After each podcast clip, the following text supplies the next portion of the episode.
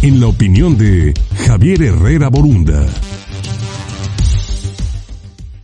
8 de la mañana con 8 minutos. Saludamos, por supuesto, como todos los jueves, a Javier Herrera Borunda. Mi querido Javier, ¿cómo estás? Adelante, por favor. Buenos días, Luis. Un gusto saludarte como todos los jueves. Un régimen constitucional que se precie de ser democrático debe de tener un sistema de pesos y contrapesos eficiente. Es esencial para evitar los abusos de poder. Muchos juristas mexicanos opinan que en nuestro país tenemos muchos poderes con capacidad de obstrucción, pero casi ninguno con un verdadero poder de equilibrio. Para los que nos apasiona el tema, estamos en puerta de ver en vivo y a todo color un proceso de pesos y contrapesos en Nuevo León. Recordemos que durante la pasada campaña presidencial Jaime Rodríguez el Bronco, gobernador de aquel estado, pidió licencia al cargo y recabó firmas necesarias para lograr competir como candidato independiente.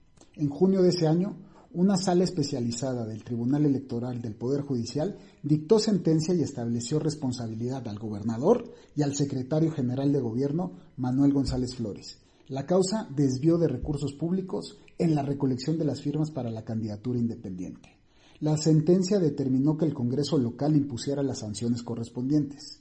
Recursos legales no se hicieron esperar y el asunto se fue retrasando cada día más. En derecho y en la vida no hay plazo que no se cumpla y al parecer en este caso mañana viernes veremos la resolución del asunto en el Congreso local. Jurídicamente son tres las formas en que se puede sancionar un servidor público. Amonestación, destitución o inhabilitación las violaciones a los principios constitucionales ya fueron constatadas y resueltas por el Tribunal Electoral. El Congreso solo tiene que aplicar la sanción, pero la sanción tiene que ser acorde al delito para que el sistema funcione.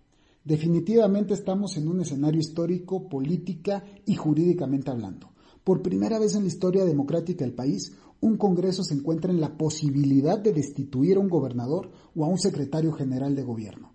Tal y como lo inicié en esta participación, los contrapesos son necesarios. La correcta separación de poderes genera buenas prácticas, buenas políticas y hace que los políticos sean responsables ante la ciudadanía. El precedente será muy relevante para el futuro de México. Al margen de la ley, nadie. Por encima de la ley, ninguno. Soy Javier Herrera Borunda. Esta fue mi opinión y los dejo con un gran saludo. Gracias. Muchas gracias, Javier. Como siempre, con tu opinión, nos escuchamos el próximo jueves. Por supuesto, seguiremos en contacto.